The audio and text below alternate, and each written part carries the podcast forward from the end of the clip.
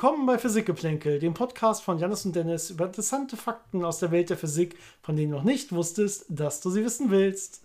Hallo Janis. Hallo Dennis. Richtig gut. Dankeschön. Du guckst sehr beeindruckend Ja, gerade. ja. Äh, beeindruckt. Beeindruckend auch beeindruckt. Bei, beides stimmt, genau.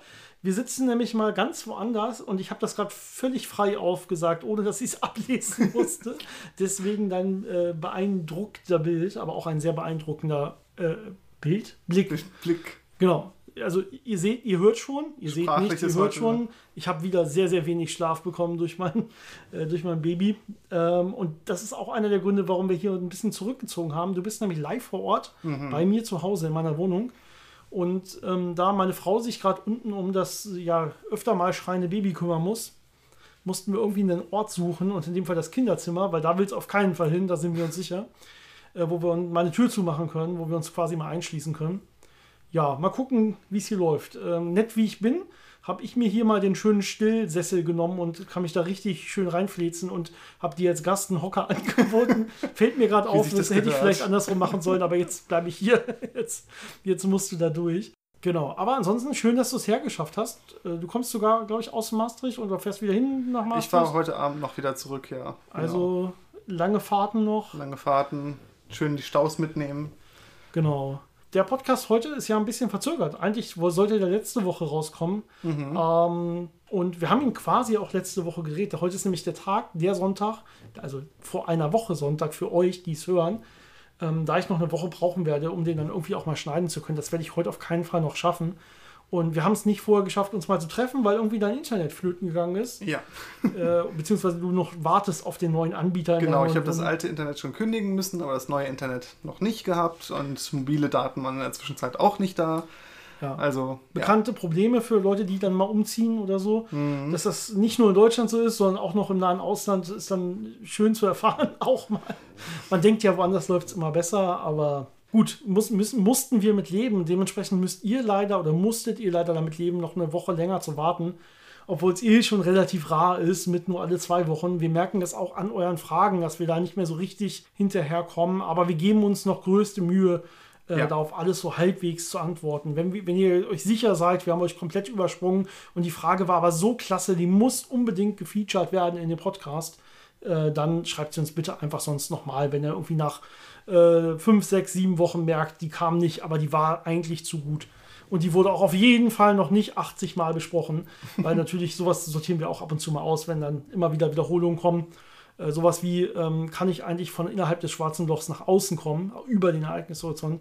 Ist meist die Antwort nein, egal was ihr für äh, andere ja, Grenzbedingungen mit dran setzt. Die Frage ist eigentlich immer nein. Dementsprechend überspringen wir sowas mittlerweile ganz gerne. Ab und zu kommen noch mal ein paar lustige Bedingungen dazu, die wir dann noch mal wieder besprechen. Aber ähm, ansonsten versuchen wir weiterhin alle eure Fragen zu beantworten. Wenn ihr das auch machen wollt, also uns Themenvorschläge schicken, irgendwelche anderen Anmerkungen, Kritik schicken für äh, vielleicht eine Verbesserung des Podcasts oder äh, uns Fragen schicken über Physik, über Sachen, die euch in den Sinn kommen, Fragen zu alten Folgen, die ihr gehört habt von uns und so weiter, dann macht das wie immer gerne über unsere E-Mail-Adresse physikgeplänkel.gmail.com, Physikgeplänkel zusammengeschrieben, Geplänkel mit AE äh, oder natürlich über unsere Social-Media-Kanäle auf Instagram und Facebook könnt ihr uns finden. Ähm, da könnt ihr uns überall ja, Fragen schicken und ähm, die werden dann hoffentlich auch von uns irgendwann mal beantwortet. Wir geben, wir geben uns zumindest Mühe, alle sinnvollen Fragen, wo wir glauben, dass da auch mehr Interesse bei, bei vielen Hörern und Hörerinnen besteht, dass die dann auch auf jeden Fall drankommen irgendwann. Und ich würde sagen, wir fangen einfach mal an. Wir haben hier gerade so ein komisches Setup. Wir sitzen irgendwie mit einem Laptop und einem Mikro auf so einem Mini-Hocker. Und ich muss jetzt versuchen, mit meinem Handy Fragen aufzumachen, die uns erreicht haben. Ja, also ihr wisst alle, wir machen das hier komplett als Hobby. Wir kriegen keinen Cent dafür und haben entsprechend auch keinen anderen dabei, der irgendwie bezahlt wird, irgendwas für uns zu machen. Keine Redaktion oder so, die uns Fragen vorauswählt, sondern wir haben ja einfach wirklich unser E-Mail. Teleprompter lädt. Ja, leider nicht. Wir haben unser E-Mail-Postfach, das müssen wir selber lesen und dann aussortieren oder auch nicht. Ähm, und meistens haben wir nicht so viel Zeit. Das heißt, wir reden irgendwie so eine halbe Stunde, Stunde vorher einmal, bevor wir dann die Aufnahme starten. Und das war's dann für die nächsten zwei Wochen. Äh, mehr Zeit ist uns leider einfach momentan nicht vergönnt. Und dementsprechend probiere ich das jetzt auch selber zu machen. Auch das Schneiden danach des Podcasts, das Hochladen und so. Das versuche ich dann alles irgendwie hinzubekommen zeitlich. Deswegen braucht es auch manchmal ein paar Tage und diese Folge wird dann entsprechend erst für uns jetzt nächste Woche rauskommen. Äh, und wir bleiben dann natürlich von da aus wieder im Zwei-Wochen-Takt. Also es wird dann nicht darauf folgend wieder eine, eine geben die Woche, sondern dann ab, ab dem, wo dieser Podcast jetzt rauskommt, entsprechend wieder zwei Wochen Tag. Also quasi eine Phasenverschiebung. Wir haben eine Phasenverschiebung mit drin jetzt um eine Woche, wenn man so will. Ja. Gut, ich würde sagen, wir fangen mal an mit den Fragen, die uns erreicht haben. Und die erste erreicht hat uns von Carsten per E-Mail. Und er schreibt uns, er hat äh, zwei Kinder, die zehn und sechs Jahre alt sind. Und die sind super interessiert und neugierig, was das Universum angeht und haben da immer ganz, ganz viele spannende Fragen. Und Das ab und zu, gut. das ist wunder, wunderbar. Das hoffe ich mir auch irgendwann mal, wenn mein Kind irgendwie sechs bis zehn ist, dass er da viele Fragen hat, die ich ihm dann hoffentlich beantworten kann. Aber äh, mal gucken, für was er sich so Dann kannst du ihm sagen, hier, hör mal den Podcast, da wird das meiste beantwortet. Genau, dein, dein Vater hat dir das alles schon mal aufgenommen, damit ich das nicht nochmal erzählen muss. ja, hm, nee, vielleicht äh, mache ich es dann doch sehr nochmal in Person ein bisschen, ein bisschen liebevoller. Genau, aber also in dem Fall schreibt uns Carsten für seine Kinder und da kommen ab und zu mal Fragen, sehr selten natürlich, die er nicht so gut beantworten kann. Und eine davon ist, wenn kein Licht ein schwarzes Loch verlassen kann, müsste es dann nicht im schwarzen Loch sehr, sehr hell sein. Das ist eine gute Frage. Ähm, wir hatten vorher darüber diskutiert so ein bisschen und du hattest gesagt, dass Harald Lesch da mal eine gute Antwort drauf gegeben hat. Und zwar ist die Antwort, ja, es ist sehr hell im schwarzen Loch und nein, es ist total dunkel im schwarzen Loch. Das Problem ist halt, man kann nicht nachschauen, deswegen ähm, es ist erstmal aus so einer wissenschaftlichen Sicht sehr schwierig, da eine wirkliche Aussage drüber zu machen, weil man es eben nicht testen kann. Es ist völlig egal, für uns wäre da eine Möglichkeit, das so quasi zu sagen. Aber das ist keine, keine Antwort, mit der Leute zufrieden sind, vor Ja. allem nicht Kinder, die irgendwie äh, sechs Jahre alt sind oder so. Äh, und ich verstehe natürlich das Motiv, ne, wenn man sagt, okay, das ganze Licht fällt irgendwie rein und kann nicht mehr weg und dann kommt immer mehr und mehr und mehr Licht. Oder vielleicht noch sehr energiereiche Materie, die wieder Licht aussenden kann.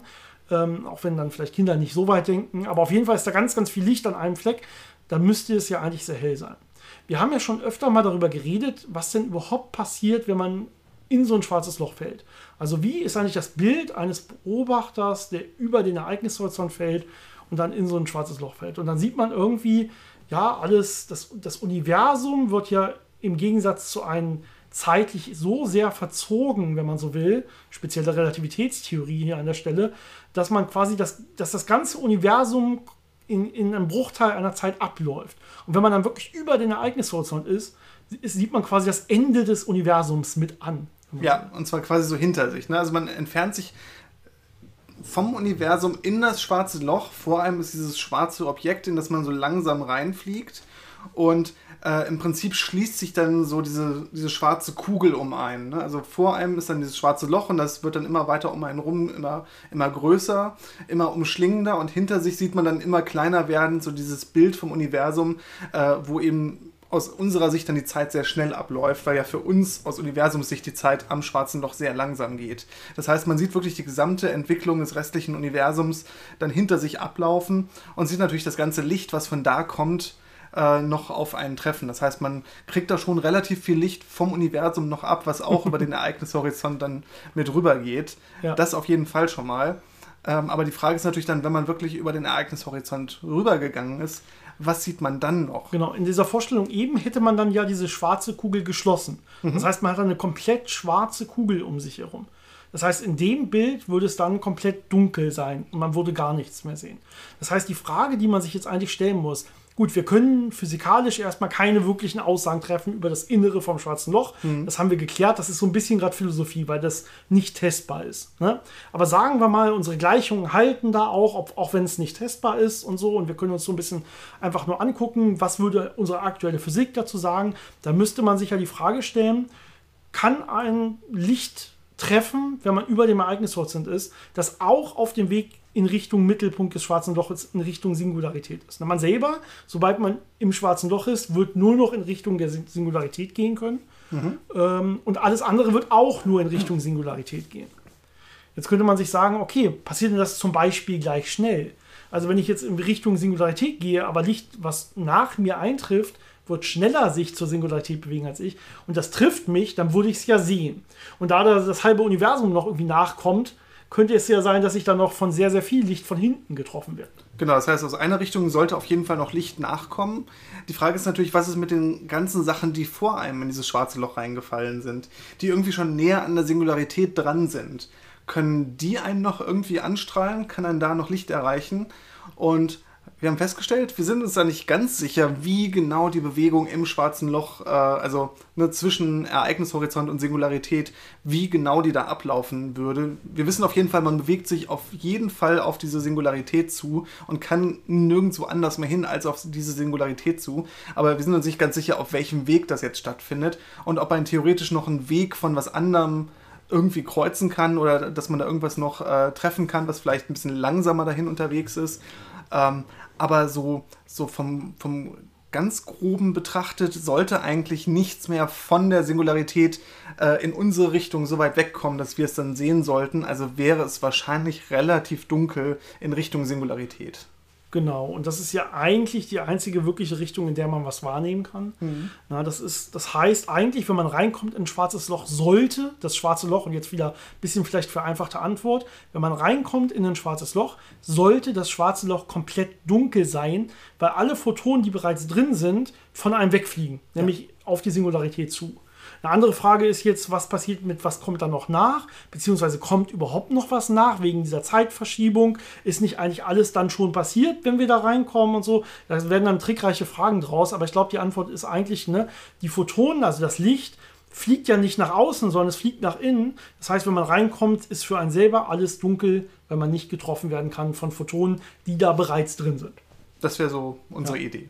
Ja, genau. Aber wie gesagt, sehr, sehr schwer. Das ist eher eine philosophische Frage an der Stelle. Inneres des schwarzen Loches ist eigentlich immer eine Aussage, können wir nicht sagen. Macht auch keinen Sinn, das zu fragen, wird niemals mit irgendwie der Außen Außenwelt vernünftig wechselwirken können. Und außer vielleicht dann irgendwann mal über die Hawking-Strahlung, die dann aber wieder ein äußerer Effekt ist und kein innerer Effekt. Ne? Das, das muss man dann sehen. Gut, wir hoffen, es hat ein bisschen weitergeholfen und dass der Ende, das Ende der Antwort auch vielleicht ein bisschen geeignet war für Kinder. Ansonsten könnt ihr es vielleicht noch mal ein bisschen versuchen zu interpretieren. das hilft bestimmt. Gut, die zweite Frage, die uns erreicht hat, hat uns auch per E-Mail erreicht von Ingo. Vielen Dank. Und auch er sagt, äh, Urheber der Fragen, wenn man so will, sind äh, seine Kinder. Dementsprechend äh, bleiben wir hier, versuchen das auf einem ähnlichen Level zu beantworten. Ähm, ihr müsst selber entscheiden, ob das Level einigermaßen angebracht war oder nicht. ähm, aber die Frage ist, wie fühlt es sich eigentlich an, wenn man ja, sehr, sehr klein wäre, wenn man geschrumpft wäre, sagen wir mal auf subatomare Ebene, und man würde jetzt einem Elektron, einem Proton, einem Neutron, vielleicht sogar einem Quark begegnen. Das heißt, so klein, dass man irgendwie auf dem Level von Atomen oder in einem Atom sogar herumspazieren kann. Wären solche Teilchen, wären die jetzt steinhart, wären die weich wie Watte, wären das irgendwelche Energiefelder? Wie müsste man sich das vorstellen ähm, in so einer ja, Quantenwelt? Vielleicht kann ich mal anfangen. Also die Frage hat ja auch ein bisschen damit zu tun, wie fühlen sich überhaupt oder warum fühlen sich überhaupt Objekte so an, wie sie sich anfühlen und wie kann man das vielleicht dann fortsetzen, wenn man irgendwie in diesen mikroskopischen Bereich geht. Das heißt, wenn ich jetzt sage, okay, ich bin erstmal, wir bleiben erstmal in unserer normalen makroskopischen Welt und ich fasse jetzt irgendwie einen Tisch an oder so, dann fühlt sich das hart an, wie man sagen würde. Und das hängt natürlich mit der elektromagnetischen Wechselwirkung zusammen. Also wir bestehen selber irgendwie aus Atomen und äh, die stoßen sich dann ab einem gewissen Level quasi ab, wenn man so will. Ja, das ist, wird jetzt vielleicht ein bisschen zu kompliziert für Kinder, warum das genau an der Stelle so passiert, aber man kann sich ganz grob vorstellen, es gibt ja positive Ladungen, negative Ladungen und zum Beispiel zwei positive stoßen sich ab, zwei negative stoßen sich ab. Das heißt, irgendwie kann diese elektromagnetische Wechselwirkung kann zu einer Abstoßung führen. Und sowas ähnliches passiert, wenn ich jetzt zum Beispiel mit meinem Finger durch einen Tisch durch will, dann würden das diese Atomketten, Molekülketten das nicht zulassen und äh, ich würde dann diese Abstoßung fühlen. Und diese Wechselwirkung vom Finger und Tisch, die würde ich dann in dem Fall, je nachdem, wie stark sie ist, entweder als hart empfinden oder als ein bisschen weicher empfinden oder so, äh, je nachdem, wie viel auch noch nachgegeben wird, natürlich von dem jeweiligen Objekt. Genau, die Weichheit ist ja meistens einfach, dass die Teilchen einem ausweichen. Das ist nicht, dass sie selber weich sind, sondern dass sie als, äh, als Verbund von ganz vielen Atomen äh, anfangen zur Seite zu gehen, weil man da drauf drückt. Ja, und jetzt muss man es irgendwie extrapolieren. Also jetzt schrumpfe ich mich mal zusammen, irgendwie auf subatomare Größe. Und jetzt ist die Frage, wie wechselwirke ich jetzt eigentlich mit diesen Teilchen? Ja, also mit einem Elektron oder so kann ich mir jetzt auch vorstellen, ja, vielleicht wechsle ich wirklich da jetzt auch elektromagnetisch. Jetzt muss man natürlich ein bisschen aufpassen. Ich kann jetzt nicht mehr auf natürliche Weise irgendwie was fühlen. Ich habe ja keine Sinnesorgane mehr, die funktionieren würden auf dieser Ebene.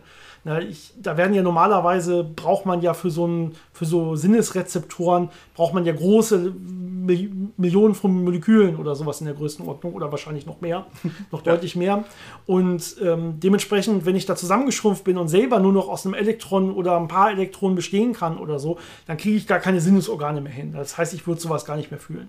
Das heißt, ähm, da kann man eigentlich nicht davon reden, fühlt es sich hart an oder fühlt es sich weich an, sondern man kann dann als Physiker wirklich nur sagen, wie ist eigentlich die Wechselwirkung auf so einem Level mit anderen Teilchen. Na, und dann kann ich sagen, okay, sind das eher Teilchen, die zum Beispiel zurückweichen einfach? Das wäre dann quasi das Pendant zu, es ist eher weicher. Ähm, ist das eher ein Potenzial, was ich fühle, so ein Abstoßendes, wo ich mich so ein bisschen annähere und dann wieder abpralle? Na, das, das wäre dann irgendwie diese, diese, in diesem Bild diese Energiewolke, die man spüren kann, ne, mhm. ne, wenn man so will. Äh, oder ist es wirklich so ein harter Stoß, den ich fast erfüll, äh, machen würde mit irgendeinem anderen Teilchen? Und dann würde eben das passieren. Dann würde es sich sehr hart anfühlen in, den, in dem Zusammenhang. Und ja, es kann eigentlich alles passieren davon. Und das ist halt das Problem. Es gibt sehr, sehr viele Teilchen-Teilchen-Wechselwirkungen. Und wir können jetzt nicht sagen, was wäre der Mensch jetzt für ein Teilchen, wenn ich ihn jetzt zusammenschrumpfe. Dementsprechend, es könnte alles stattfinden. Es könnten Wechselwirkungen mit Teilchen geben, die sich sehr hart anfühlen, wo man sehr harte Stöße hat. Mhm. Es würde aber auch sein können, dass ich irgendwo ja einfach nur leicht abgestoßen werde und das dann immer stärker wird, wenn ich näher komme, dass ich das so ganz langsam fühle. Das wäre dann eher so eine Art Energiewolke, die mich wieder abstößt, wenn man so will, in Anführungszeichen.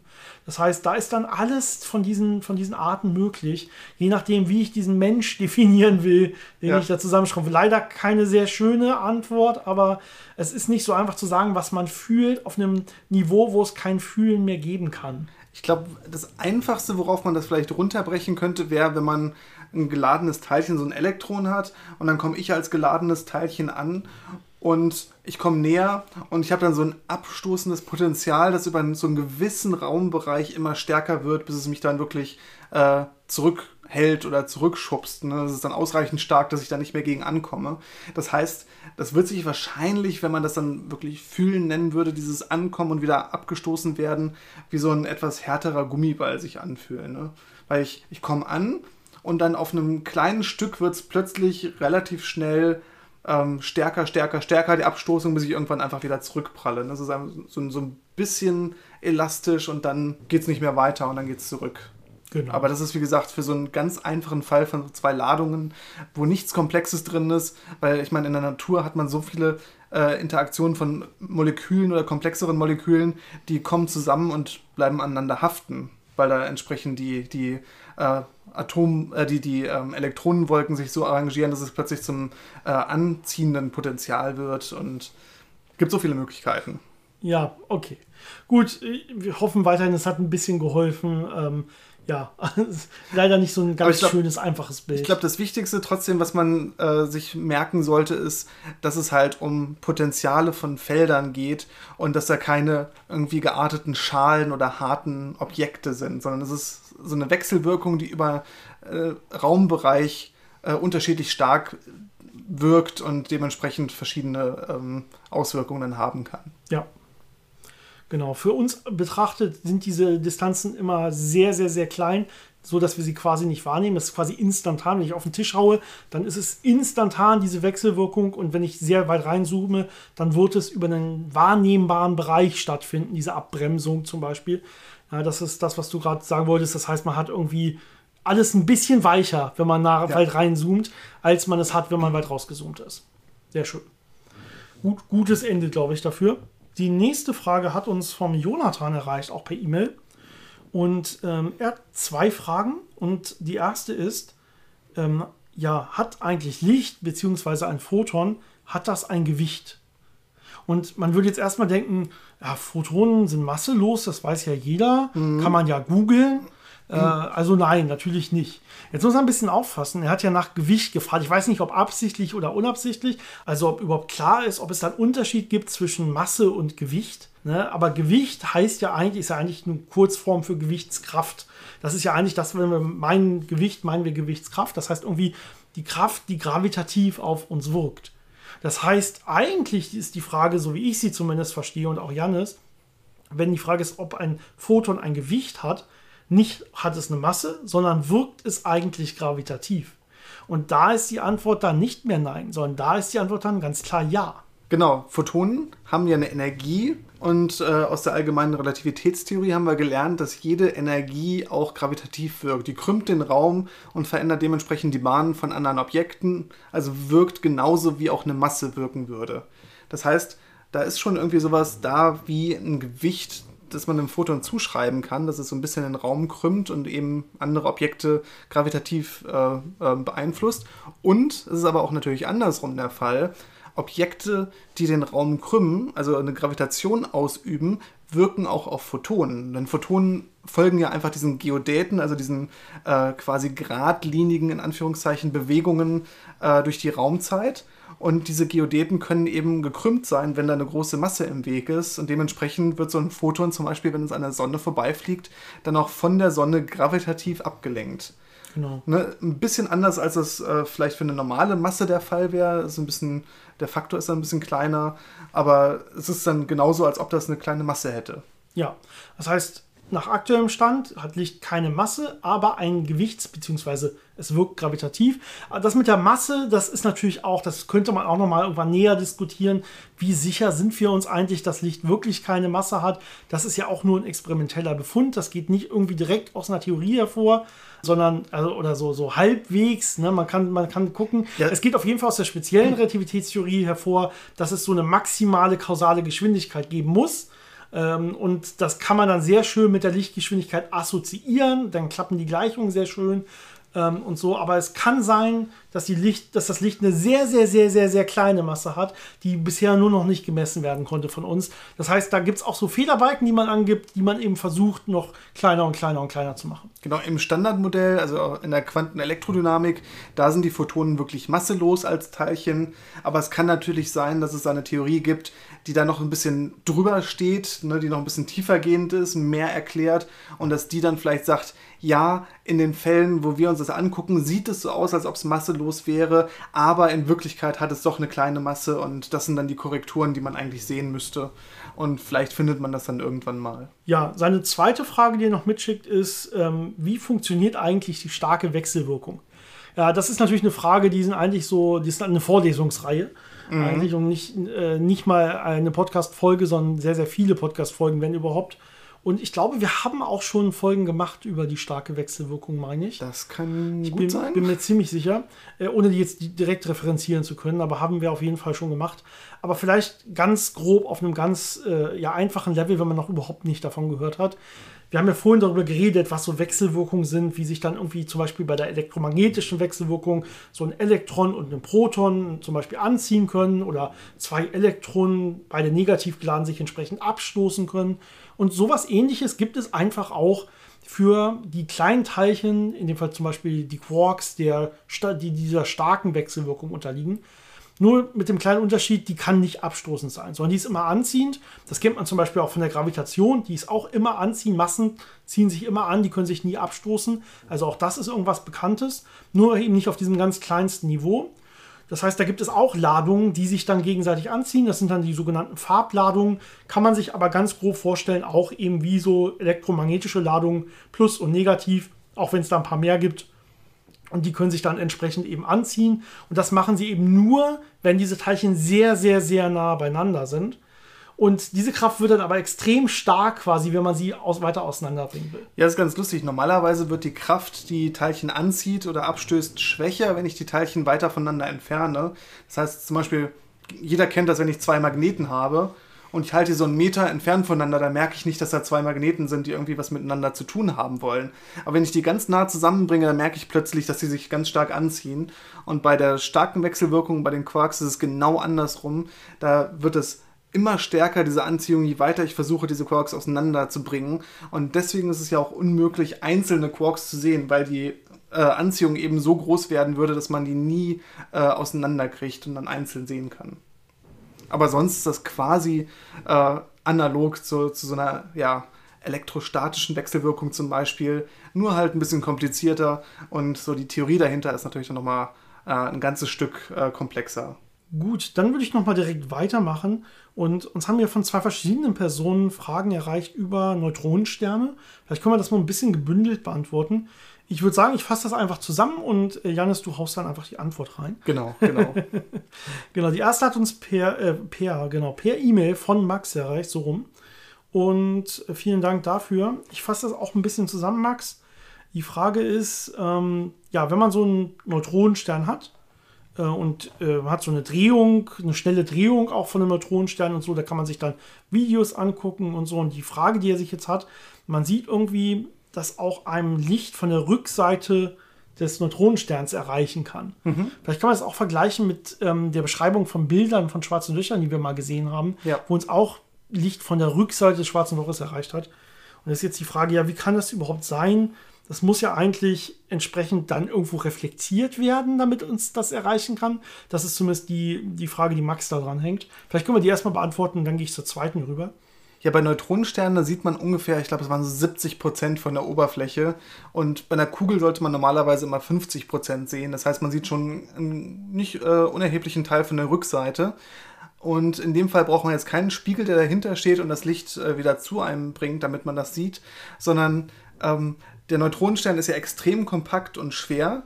Das heißt, der wirkt gravitativ sehr stark und wie wir ja eben auch schon gesagt haben, wirkt die Gravitation auch auf Licht.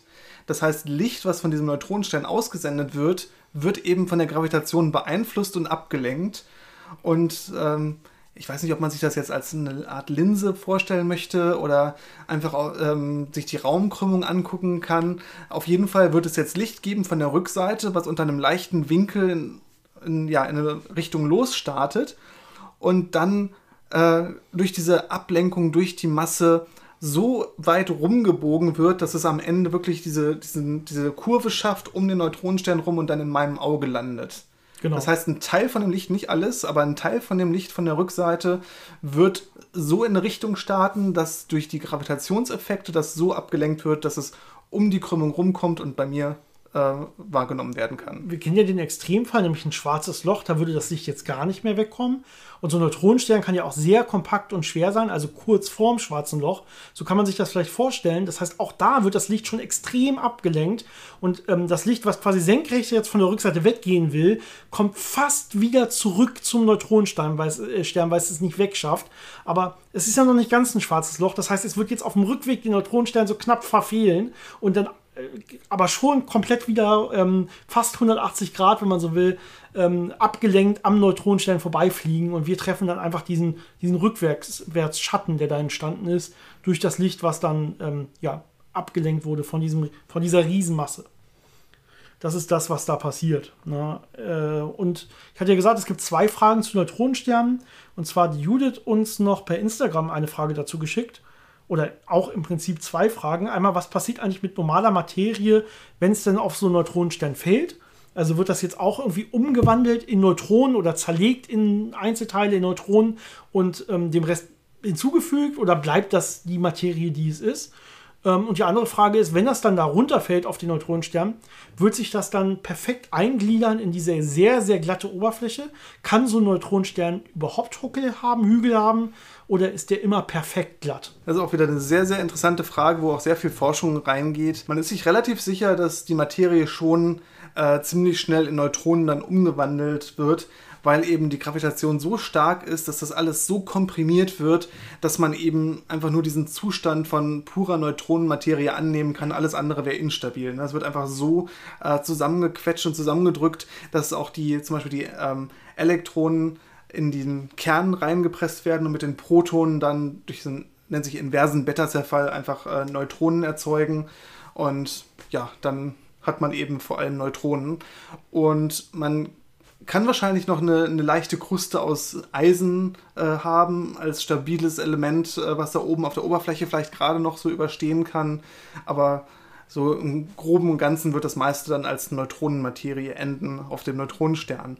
Und die Frage nach Huckeln oder Hügeln ist auch eine, die sehr aktiv untersucht wird und äh, wo sehr viel Forschung reingeht. Theoretisch ist es möglich, dass man kleine Hügel hat, die vielleicht noch durch irgendwelche ja, durch irgendwelche Struktur ähm, aufrechterhalten werden können. Und das Interessante ist, dass so kleine Hügel auf einem Neutronenstern, wenn er sich sehr schnell dreht, wie es zum Beispiel bei sogenannten Pulsaren der Fall ist, ähm, dass die Gravitationswellen aussenden würden, weil man da so eine leicht asymmetrische Masse hat, die sich dreht. Das äh, ändert dann die Raumzeit, ähm, so dass man Gravitationswellen abstrahlt. Und jetzt kann man mit Gravitationswellendetektoren gucken, sehe ich da was. Und ähm, zum Beispiel Geo 600, unser kleiner Gravitationswellendetektor bei Hannover, der hat sehr lange in diesen Frequenzbändern gesucht, wo man weiß, da sind Pulsare, die gar nicht so weit weg sind.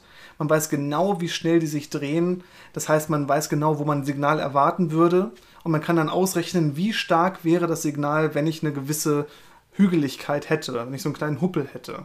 Mhm. Und jetzt hat man mit einer sehr, sehr hohen Sensitivität über lange Zeiträume gemessen und kein Signal gesehen. Und dadurch kann man dann sagen, wenn es einen Hügel von der und der Höhe gäbe, hätte ich ein Signal gesehen, also kann es höchstens diese äh, Höhe an Hügeln haben.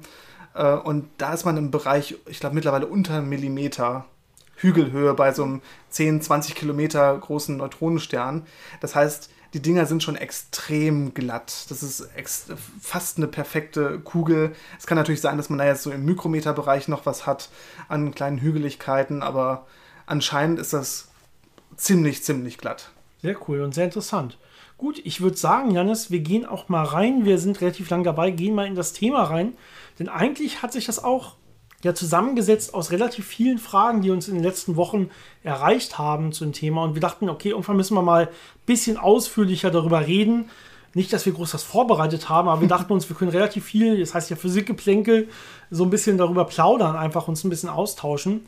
Es geht einfach so ein bisschen um ja, das unendliche Universum. Viele Fragen, die damit zu tun haben, wie kann ich mir denn das vorstellen, wenn das Universum unendlich groß ist?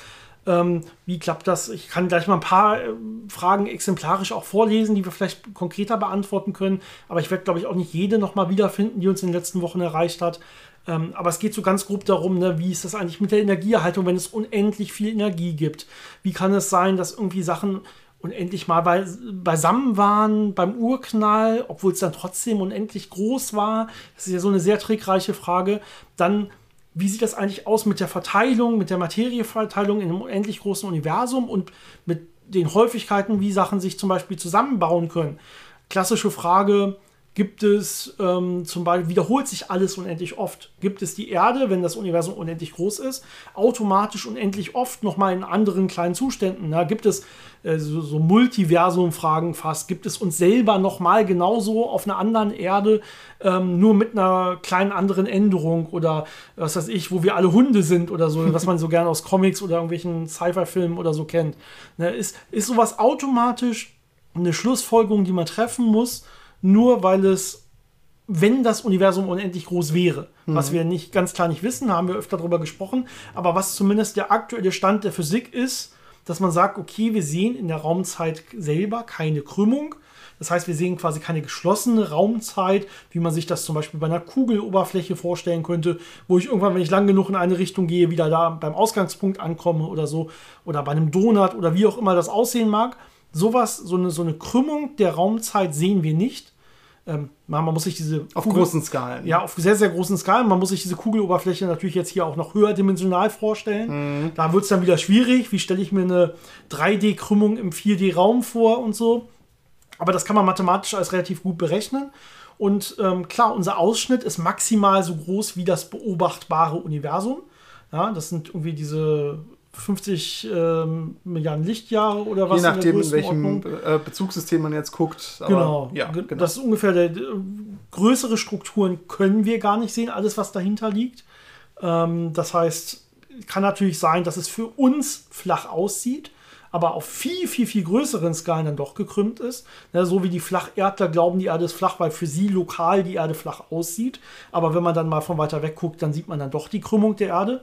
Genauso könnte das auch für uns sein, aber wir können ja nur mit den Mitteln, die wir halt haben und so gucken, sehen wir eine Krümmung oder nicht und können halt genauer werden. Und das kann man relativ gut bemessen. Man hat ja die kosmische Hintergrundstrahlung, man hat Beobachtungen von Galaxien, die sehr weit weg sind und so. Und da kann man schon recht gut immer gucken, wie gut passt das eigentlich überein mathematisch mit dieser flachen Raumzeit.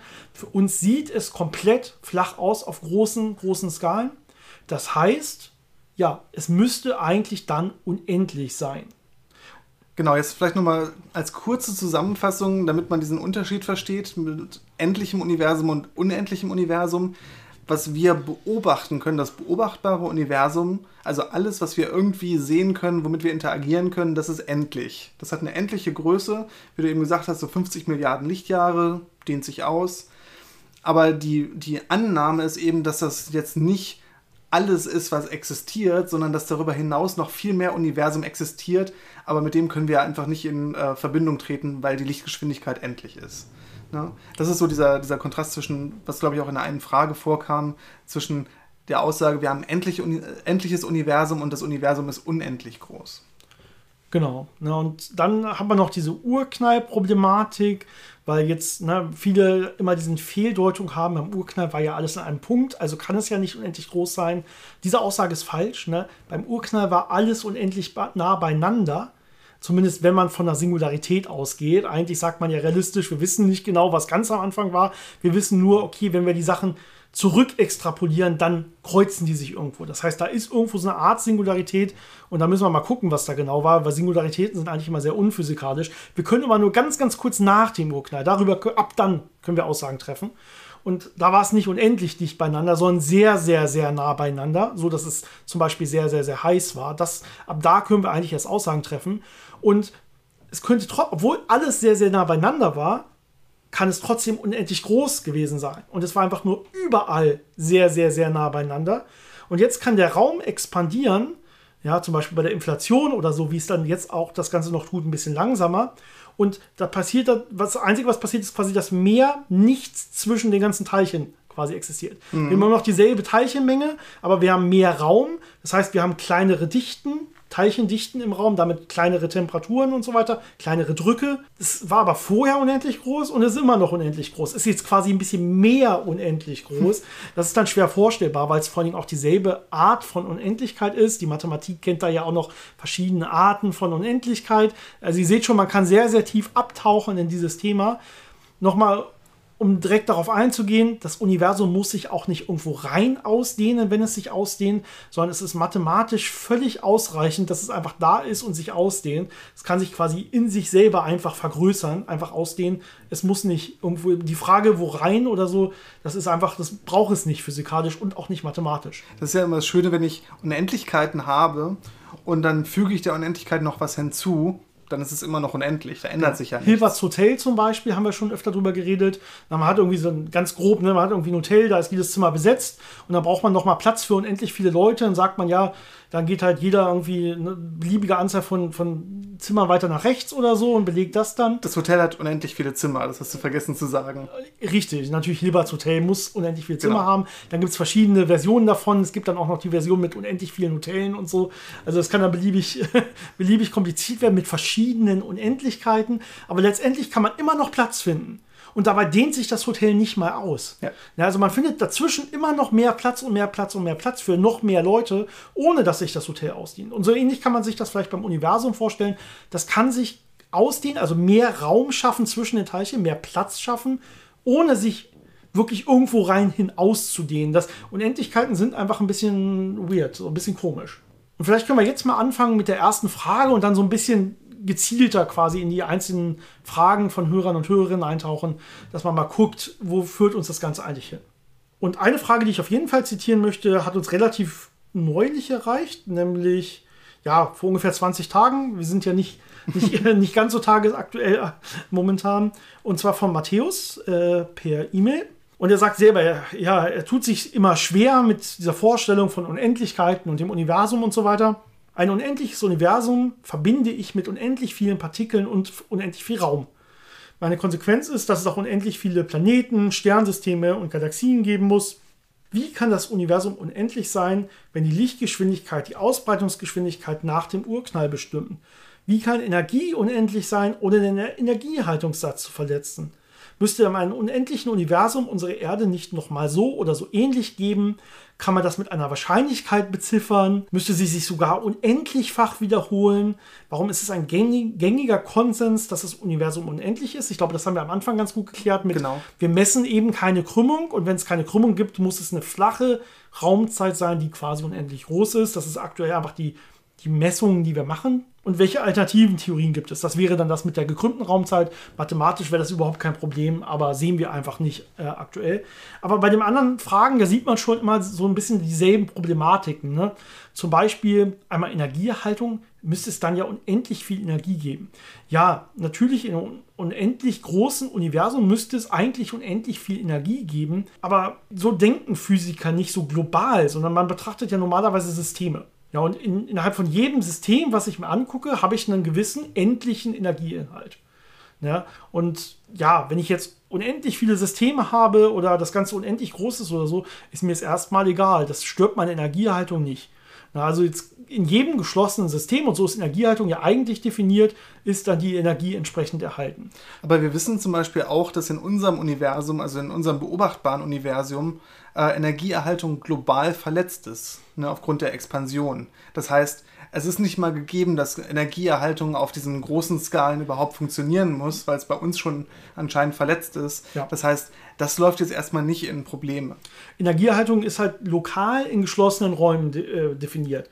Der Raum ist jetzt nicht ein Zimmer, sondern so ein physikalischer Raum. Ne? Klar definierte Barriere, die man hat, wo es dann keinen Energieaustausch nach außen geben darf. Oder wenn es ihn gibt, dann muss man ihn halt der Gleichung hinzunehmen quasi. Und es muss halt lokal sein, nicht global. Das heißt, wenn du sagst selber auf globalen Skalen, die riesig sind, da hat man dann diese Ausdehnung des Universums und da geht irgendwie Energie verloren. Ne? Die Hintergrundstrahlung wird ja rot verschoben verliert dabei Energie, aber die geht nicht wirklich irgendwo hin. Das heißt, die geht eigentlich einfach verloren. Das ist aber überhaupt kein Problem, weil da an dieser Stelle muss es auch gar keine Energiehaltung geben. Es gibt kein Gesetz in der Physik, das sagt, da gibt es Energiehaltung. Das gibt es einfach nicht. Man kann sich Energiehaltung herleiten physikalisch. Das ist nichts, was einfach so im Raum steht. Ja, Noether-Theorem ist hier ein Stichwort. Und äh, dafür gilt es einfach nicht global. Es gilt eben nur lokal in diesem geschlossenen, abgeschlossenen System. Genau, weil mir global dann einfach diese Symmetrie fehlt, ne? diese äh, Zeittranslationssymmetrie. Das heißt, dass es zu allen Zeiten gleich aussieht. Das ist ja in dem Fall einfach nicht mehr gegeben, weil ich eben diese Expansion habe, diese eine Richtung.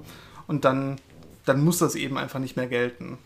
Genau. Und die andere Frage, die auch äh, interessant war, ist, ähm, warum kann das Universum unendlich groß sein, wenn die Lichtgeschwindigkeit endlich groß ist? Das ist wieder zurückzuführen auf den gleichen Punkt, dass das Universum nicht aus einem Punkt entstanden ist, sondern überall in einem unendlich großen äh, Nichts quasi ähm, aus unendlich dichten Bereichen expandiert ist. Das heißt, ich habe nicht nur quasi nicht nur einen Urknall an einem Ort, sondern ich habe überall Urknall gehabt. Genau, das Universum war schon immer unendlich groß nach dieser Theorie oder Hypothese, wenn man fast sagen will. Der Urknall selber ist die Theorie, aber dieses Cold Dark Matter Urknalltheorie, Lambda CMD Modell und so, das ist eher die Theorie beschreibt eher, was passiert ist kurz nach dem Urknall bis heute und sagt selber, wie gesagt, nicht so richtig was über die Singularität aus. Wenn man darüber redet, muss man sagen, es ist eher eine Art Hypothese. Auch diese Inflationsphase ist eher noch eine Art Hypothese und noch keine gesicherte Theorie. Theorie ist ja was sehr Hohes in der Wissenschaft, in der Physik vor allen Dingen, ähm, was eigentlich sehr gut äh, untermauert sein muss mit mhm. Messungen und auch einen großen Konsens haben muss. Und ja, in, in dieser unendlichen Universum, um, Urknall mit Singularität-Hypothese, wenn ich es jetzt mal so nennen will, auch da ist der Urknall selber überall in einem unendlich großen Universum. Und es war nur alles unendlich dicht beisammen. Und das ist jetzt super schwer vorstellbar, aber man kann es mathematisch relativ einfach hinschreiben. Das ist immer so eine Frage, muss der Mensch sich das jetzt auch alles vorstellen können, damit es wahr ist? Ne? Also uns Physikern reicht dann irgendwann ab dem vierten, fünften Semester die Mathematik aus, weil sich manche Sachen einfach nicht mehr vorstellen lassen. Es ist leider einfach so. Das ist dann meistens so ein, anscheinend ist es so. Ja, es passt zumindest gut zu den Gleichungen dann. Und die können dann, haben dann auch wirklich Voraussagekraft äh, und so. Und dann probiert man so oft es geht und so mit verschiedenen Experimenten und so das zu bestätigen. Und wenn es dann gut genug passt und auch wirklich Voraussagen machen kann über Sachen, die man später findet, die damit nichts zu tun haben, dann wird so eine Hypothese halt irgendwann zu einer Theorie äh, untermauert und so. So wird das dann normalerweise ablaufen. Genau, also das würde so ein bisschen diese Frage beantworten. Ähm, die letzte, vielleicht letzte große Frage, die noch so mit drin steht, ist, ja, wird es die Erde öfter geben? Wird es uns genauso nochmal irgendwo anders geben oder fast genauso nochmal irgendwo anders geben? Er fragt selber, können wir da eine Wahrscheinlichkeit angeben? Ich glaube, da können wir direkt sagen, nein, keine Ahnung, weil das ist natürlich ähm, wo sollen wir die jetzt hernehmen? Ne? Also wir können so ein bisschen darüber spekulieren erstmal überhaupt. Also wird es erdähnliche Planeten geben? Ja, ganz sicher. Ne? Das, das ist, die haben wir ja mittlerweile auch schon gefunden. Ja. Also davon wird es wahrscheinlich sehr viele geben. Genau. Es gibt super viele Sterne, es gibt super, super viele Planeten. Ähm, meist mittlerweile auch mehr, als man vor, vor ein paar Jahren noch dachte. Man findet ja immer höhere Zahlen, als man es eigentlich erwarten würde von so Exoplaneten und so, auch erdähnlichen Exoplaneten in Bändern, wo sogar Leben entstehen kann und so. Also wir sind ja eigentlich ganz positiv überrascht, fragen uns immer noch, wo eigentlich die Aliens sind, dann letztendlich. Das mhm. ist aber eine andere Podcast-Folge an der Stelle. Aber die Frage, die da eigentlich hintersteckt, ist ja eher so ein bisschen in der Unendlichkeit. Wenn es unendlich viele, ja, unendlich viele Teilchen gibt in einem unendlich großen Universum, dann muss ja eigentlich alles vorkommen. Alles, was man sich irgendwie vorstellen kann, muss vorkommen. Das heißt, irgendwo wird es auch mich mit grünen Haaren geben oder dich mit einer Entennase oder was auch immer. Also alles, was es irgendwie vorstellbar ist, müsste eigentlich überall vorkommen. Ähm, und wenn es dann noch vielleicht sogar irgendwie unendlich viele Universen gibt, das ist nochmal ein weiterer Schritt, dann weiß ich schon gar nicht mehr, was man glaubt. Dann müsste alles auch noch doppelt vorkommen und so. Und ähm, ja, wir haben schon öfter mal diese Frage beantwortet. Und vielleicht kann ich sie nochmal so beantworten, wie wir sie öfter schon mal beantwortet haben. Und dann darüber reden, ob das auch ja, einer anderen Frage standhält, die uns auch noch erreicht mhm. hat. Ja? Und zwar, was ich öfter mal gesagt habe, ist, nur weil etwas unendlich groß ist oder äh, es unendlich viele Möglichkeiten quasi gibt über einen unendlich langen Zeitraum, heißt es nicht, dass auch alles angenommen werden muss von diesen Zuständen, die innerhalb dieses Systems erlaubt sind. Kurze, kurzes, knappes Beispiel, ich gebe zu, immer ein bisschen sehr, sehr lapidar und vereinfacht, ist einfach, man nimmt einfach die Reihe der natürlichen Zahlen, irgendwie 1, 2, 3, 4, 5, 6, 7, 8, 9, 10 und so weiter, bis unendlich. Na, und jetzt sagen wir einfach, okay, wir lassen zum Beispiel die Reihe erst bei 2 beginnen. Mhm. Ja, dann habe ich eine Reihe, die unendlich groß ist und ich habe eine, eine Teilmenge, die unendlich lange läuft und trotzdem wird diese Hauptreihe nicht komplett eingenommen, denn die 1 wird nie erreicht werden. Wir fangen ja erst bei der 2 an. Genauso kann man sagen, wir nehmen nur die geraden Zahlen, dann erreichen wir die ungeraden nicht und so weiter.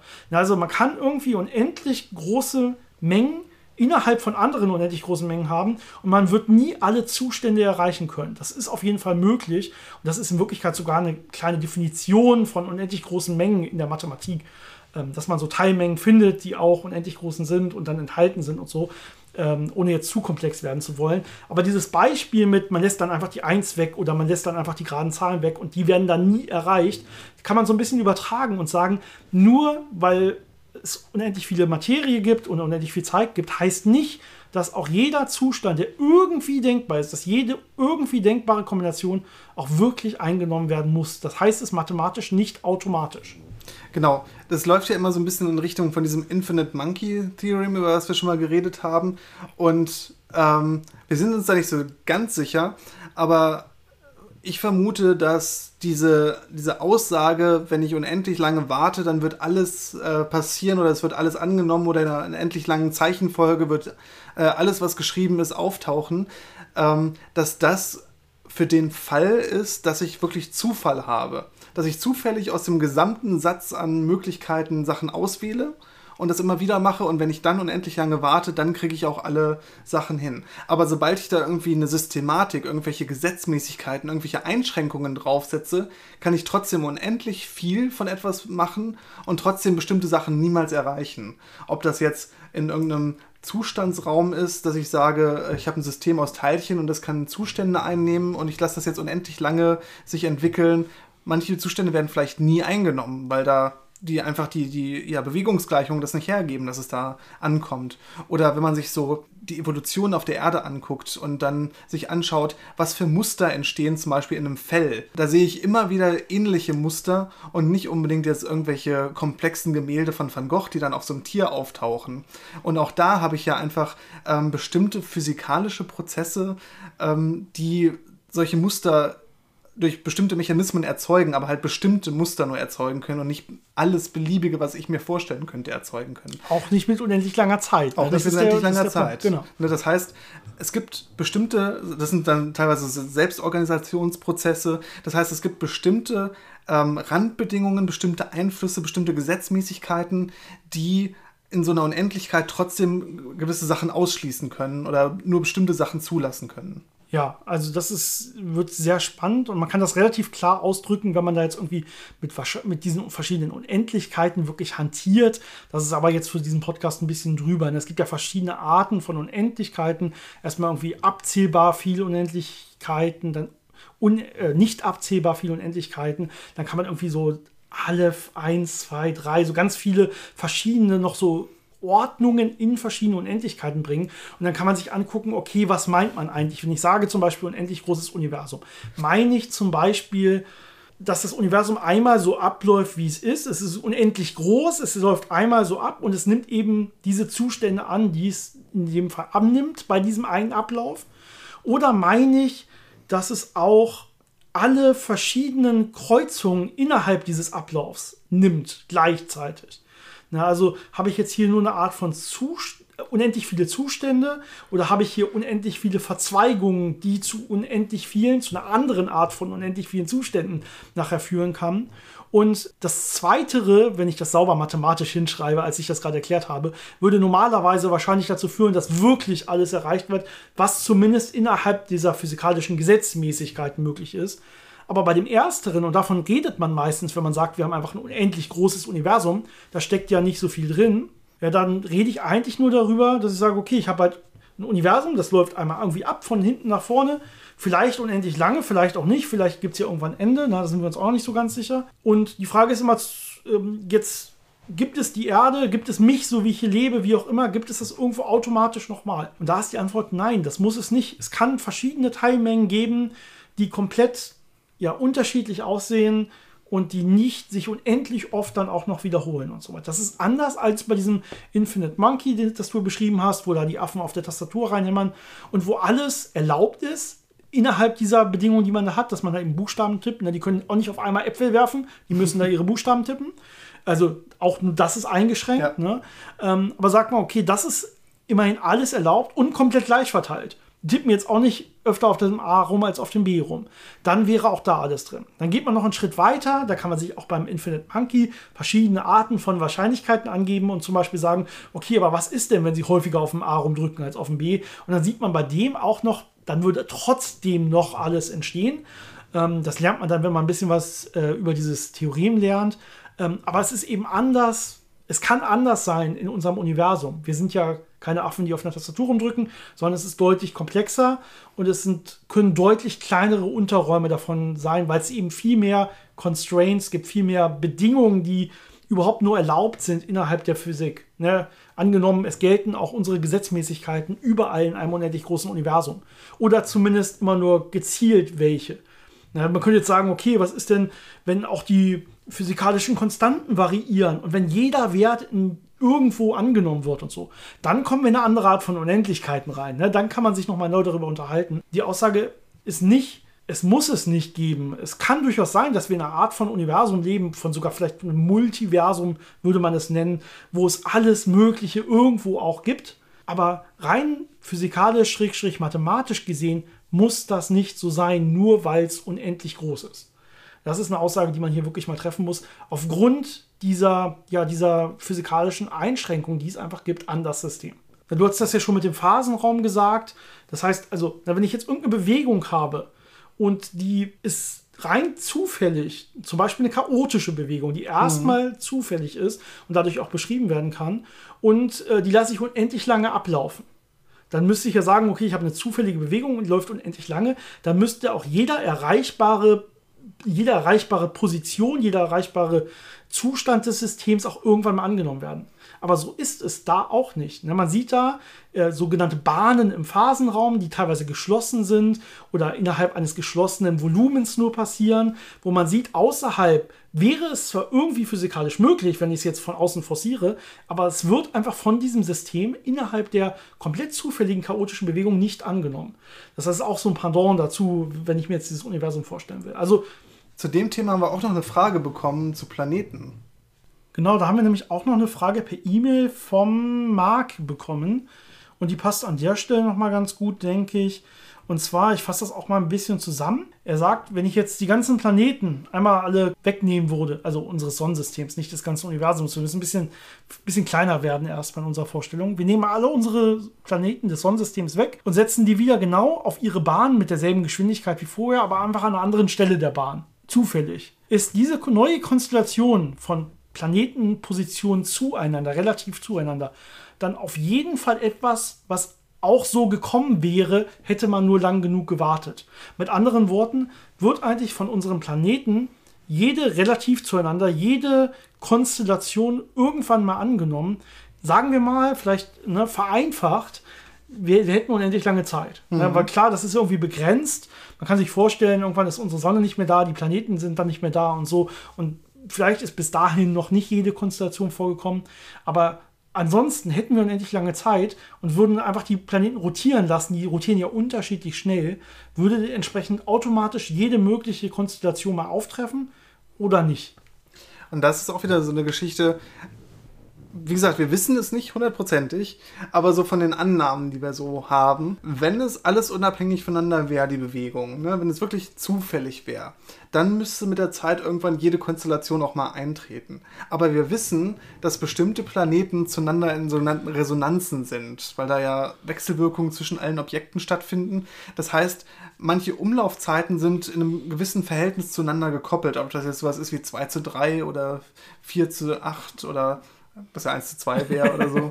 ähm, aber genau. in, in, irgendwelchen solchen Verhältnissen oder 5 zu 6 oder sowas. Das heißt, da gibt es dann ja quasi eine Randbedingung oder so eine Kopplung. Und dann ist es nicht mehr unbedingt der Fall, dass jede mögliche Konstellation eingenommen wird, weil äh, ja bestimmte Peri Periodizitäten da sind, die dann mögliche äh, Konfigurationen vielleicht verhindern. Genau, zumindest zwischen Teilplaneten, ne, und die würden dann schon mal ähm, wenn ich das gesamte System betrachte, dann außen vor sein, wenn ich sage, alle Konstellationen müssen angenommen werden. Also auch hier haben wir wieder irgendwie eine Unendlichkeit, also selbst wenn ich eine Unendlichkeit annehme in der Zeit, äh, wo nicht mehr alle Sachen vorkommen müssen, einfach nur weil es Randbedingungen gibt, die das nicht erlauben. Und genauso kann man sich das dann auch im Großen vorstellen. Also auch eine gute Frage, die an der Stelle hier reinpasst und die wir damit hoffentlich auch ganz gut beantworten können. Wie ihr seht, ist das ganz schön kompliziert alles und das ist halt vor allem im Moment mehr Geplänkel, weil wir ja eben nicht die genauen Details bis zum Ende durch äh, analysiert haben. Aber das ist so unser Take, äh, unsere Ansicht davon, was wir darüber genau, wissen. unser persönlicher Wissensstand, nicht unbedingt der Wissensstand der Physik oder Mathematik an der Stelle, sondern wir dachten einfach nur, wir, mein, wir erzählen mal, wie wir das sehen, wie, wie wir darüber denken, über diese unendlichen Universen und so. Und ja, es wird noch viel, viel komplexer, wenn man jetzt von Multiversen ausgeht, mhm. wo dann es noch unendlich viele Universen gibt, die alle für sich genommen unendlich groß sind. Aber selbst da muss dann nicht alles vorkommen. Da wird es dann aber schon trickreicher. Also, ja, ihr seht, sehr, sehr spannendes Thema und wir werden auch gerne noch mehr Folgen irgendwann dazu machen. Es werden sich ja wieder bestimmt mehr von euren Fragen dazu ansammeln, jetzt aufgrund auch dieser Folge vielleicht. Und äh, vielleicht gehen wir noch mal kurz darauf ein oder machen irgendwann auch noch mal eine längere Folge ähm, es kann auch sein, dass wir irgendwo gerade komplett daneben gelegen haben und dass uns irgendwer irgendwelche Paper schickt, wo das anders drin steht. Dann sind wir gern bereit, da auch nochmal reinzulesen und so. Das war jetzt, wie gesagt, sehr ja, subjektiv mal unser, unser Take, unsere, unser aktueller Stand, warum wir so denken und warum wir euch das so erzählen, wie wir es erzählen. Und ähm, mit bestem Wissen und Gewissen auch, was die Physik aktuell so weiß und darüber denkt. Gut, wir hoffen, euch hat es gefallen. Schreibt uns, wie gesagt, weiter viele, viele Fragen. Das treibt uns gut voran. Und wir hoffen, wie immer, noch wunderschöne zwei Wochen. Und dann hören wir uns hoffentlich alle wieder. Macht's gut, bis zum nächsten Mal. Bis dann.